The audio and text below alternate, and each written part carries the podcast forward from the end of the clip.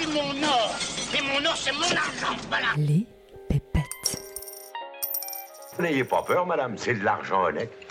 Et honnêtement gagné. Les pépettes.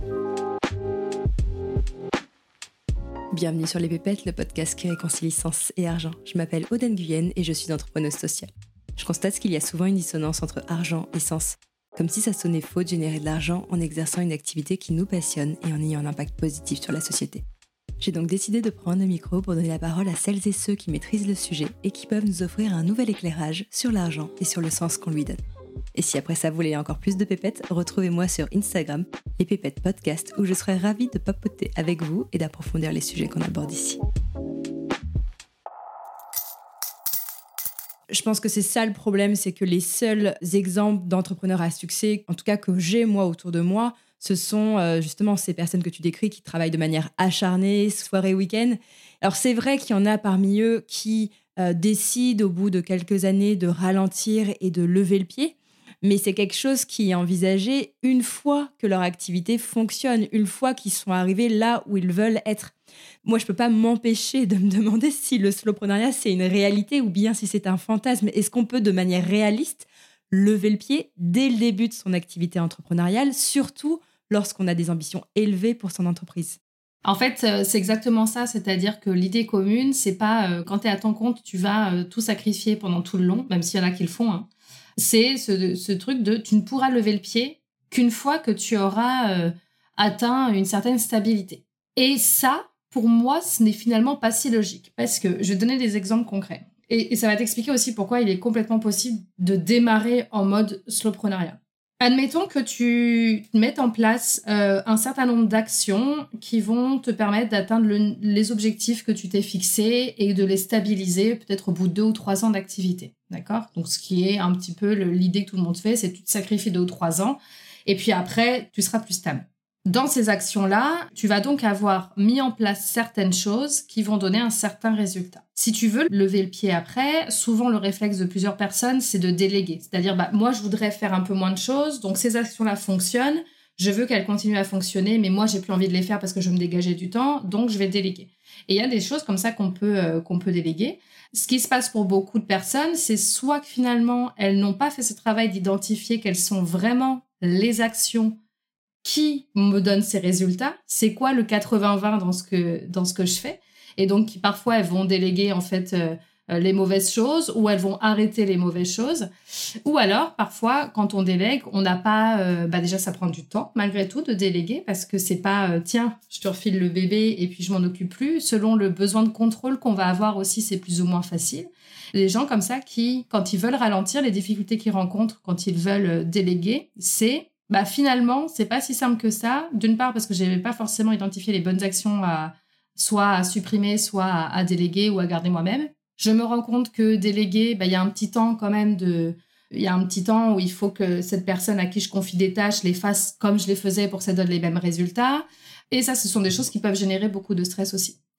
Donc, les personnes qui veulent ralentir, moi, ça fait partie des personnes que j'ai. Quand elles ont pris des habitudes, en fait, pendant trois ans, deux, trois ans, de lâcher sur certaines choses, ce n'est pas si évident que ça. Ça peut se faire, hein, je suis pas en train de dire qu'on peut pas déléguer, mais euh, ça ne se fait pas aussi facilement qu'elle l'imagine. Et puis il y a aussi des personnes qui ne veulent pas déléguer ou qui n'ont pas les moyens de déléguer, c'est-à-dire que elles ont certes des revenus stabilisés, mais ce qui permet de financer leurs charges et leurs revenus à elles, mais qui ne leur donne pas les moyens de déléguer et qui se retrouvent bloquées parce qu'elles se disent mais là si je lève le pied, qu'est-ce que je supprime? Parce que si je supprime des choses, ça va moins bien marcher. C'est-à-dire qu'il y a ce côté, ben là, j'ai atteint ces résultats en faisant telle action, telle action, telle action, telle action. Aujourd'hui, si j'enlève ces actions-là, le problème, c'est que je vais redescendre. Et donc, très souvent, ces personnes-là continuent à se dire, bah, il faut encore que je monte, que je monte et que j'ai plus de revenus. Et pour ça, enfin, c'est un petit peu le cercle vicieux. Cette euh, idée-là de je cravache au départ et après je lève le pied, ça ne se fait pas si facilement que ça. Ce qui est le plus dur là-dedans, c'est vraiment les habitudes qu'on a prises qui nous ont donné des résultats, où on n'a pas toujours cherché à creuser exactement ce qui a donné des résultats, et donc on a un peu peur de lâcher.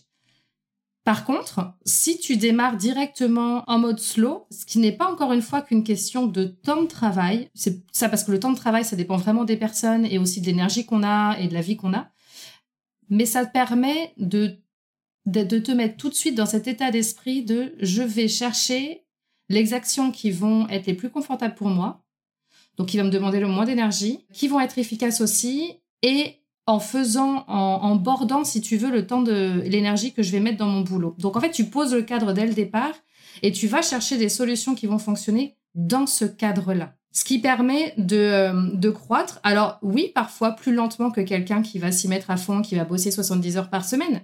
Mais souvent, c'est la contrepartie que les gens acceptent, c'est je vais euh, non pas me fixer comme objectif de gagner temps en travaillant tant de temps par semaine, mais je vais en faire une condition. Passer de je cravache pendant 2-3 ans et après mon objectif c'est de descendre à tant d'heures par semaine pour, en gardant les mêmes revenus, mais je commence, mon temps de travail hebdomadaire c'est celui-là, l'objectif que je me donne de développement c'est celui-là, et je vais chercher les moyens de le faire dans ce cadre-là. Et donc cette manière d'aborder l'entrepreneuriat, on voit bien qu'elle est très éloignée du modèle plus euh, start-up qui est euh, jusqu'à présent bah, le schéma le plus répandu dans l'entrepreneuriat, qui va valoriser, comme tu dis, l'ultra-vitesse, l'ultra-performance, donc le fait de faire beaucoup de choses rapidement, intensément. c'est la culture aussi du fail fast, du quick and dirty, du work hard, play hard. Alors pourquoi ce, ce modèle ne convient peut-être pas à tout le monde? Et qu'est-ce que nous apporte concrètement le slowpreneuriat par rapport à ce type de modèle? Et en fait, aujourd'hui, on parle de slowpreneuriat parce que c'est un ralentissement par rapport à ce rythme-là qu'on essaie de nous imposer. Mais en réalité, moi, je suis convaincue que quand on aura rééquilibré tout ça, on parlera même plus de slowpreneuriat et c'est juste l'entrepreneuriat euh, qui évolue à un rythme naturel, humain et qu'on est capable de gérer. Aujourd'hui, développer une entreprise avec des, très hauts objectifs euh, qu'on atteint très rapidement en un ou deux ans, ce n'est pas un modèle qui est tenable pour la majorité des gens. Et pourtant, c'est celui que tout le monde veut chercher. C'est-à-dire que c'est vraiment le, tu vois, c'est un petit peu le, Graal et, l'entrepreneur qui réussit, c'est celui aujourd'hui, hein, le, cliché, c'est celui qui a réussi à faire une très grosse somme d'argent en très peu de temps. Alors ça existe, hein, il y a des success stories et comme ce sont celles qui sont les plus poussées, forcément on a l'impression que c'est le modèle général. Il y a cette espèce de phénomène de clonage où il faudrait qu'on soit tous sur un même modèle, qu'on fonctionne tous pareil. Et c'est quelque chose d'hyper élitiste où finalement les seuls qui réussissent, c'est ceux qui sont déjà comme ça naturellement, ceux qui tiennent sur la durée. C'est ceux qui correspondent, et ils ont le droit hein, de correspondre à ce modèle-là. c'est pas une tare, mais du coup, euh, bah eux forcément ils ont ce côté bah oui bah quoi euh, non non c'est pas inconfortable parce que eux ils sont dans leur zone de confort et c'est ça qui fait qu'ils réussissent.